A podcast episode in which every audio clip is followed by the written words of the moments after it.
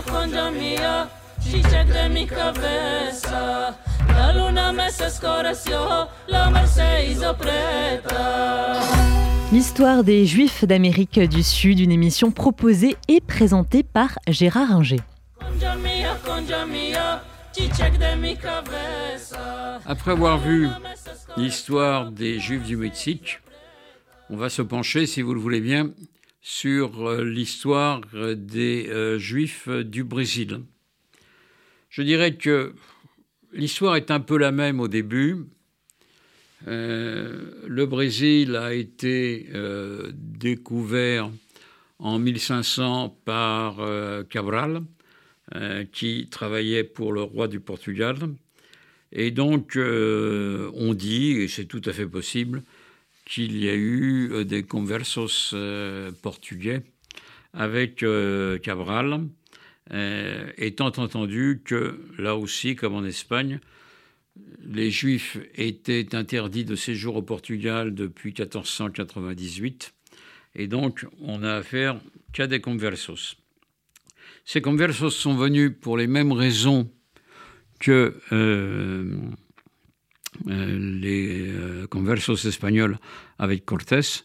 Euh, ils sont venus vers le Brésil en espérant fuir l'Inquisition, mais c'était mal connaître euh, cette Inquisition qui n'est pas aussi puissante euh, au Brésil qu'au Portugal, euh, mais on connaît des cas de conversos retournés au judaïsme qui ont été pris, renvoyés euh, à Lisbonne et là jugés euh, et condamnés au bûcher. La différence avec le Mexique, c'est que euh, le Brésil attire davantage de convoitises et qu'au XVIIe siècle, des Hollandais s'installent dans le nord du Brésil actuel, du côté de Olinda, Recife, la région de Recife donc, et eux sont très tolérants et donc euh, admettent la présence euh, de juifs euh, parmi eux, au moins après quelques années d'installation. Et on va trouver donc des juifs qui sont là au XVIIe siècle, à partir des années 1000 1620 jusqu'aux années 1660 à peu près, date à laquelle les Portugais reprennent le contrôle de la région de Recife. Euh, ce qui fait que euh, là, euh, les Juifs qui étaient avec les euh, Hollandais repartent. Certains vont d'ailleurs s'installer dans d'autres colonies euh, hollandaises, soit aux Antilles, c'est euh, l'origine euh, des Juifs de Curaçao euh, ou d'Aruba, euh, soit dans la Nouvelle-Amsterdam, c'est-à-dire euh, ce qui deviendra à la fin du XVIIe siècle euh, New York. Donc euh, une présence juive plus forte, mais pas plus durable sur la terre brésilienne. Mais la terre brésilienne va connaître des soubresauts différents de- des terres espagnoles d'Amérique latine.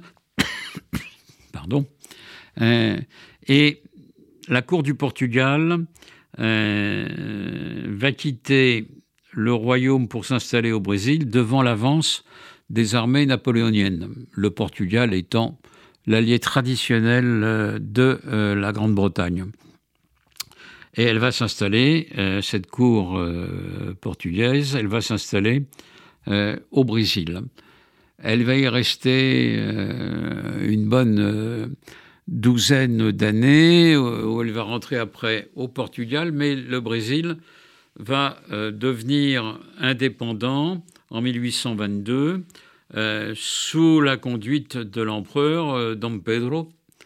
Et là, hum, des juifs vont s'installer assez vite, essentiellement des juifs anglais ou français, qui viennent là pour faire des affaires.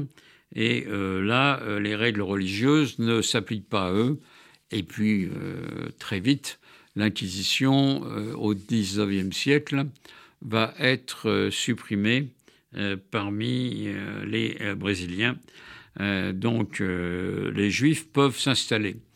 Alors, ils ne vont pas s'installer en foule au XIXe siècle, parce que les places économiques sont souvent prises, mais on va voir donc des Juifs étrangers qui vont faire souche euh, au Brésil, euh, dans le Brésil impérial. Le Brésil impérial va durer euh, jusqu'en 1888, si je ne dis pas de bêtises, 1888, pardon. Et là, c'est une république, ce qu'on appelle au Brésil la vieille république, la vieille république, qui s'installe république très conservatrice, euh, mais qui est ouverte à l'immigration pour développer euh, le pays. Et c'est là où on va voir arriver une population euh, importante de juifs venant de l'Empire tsariste.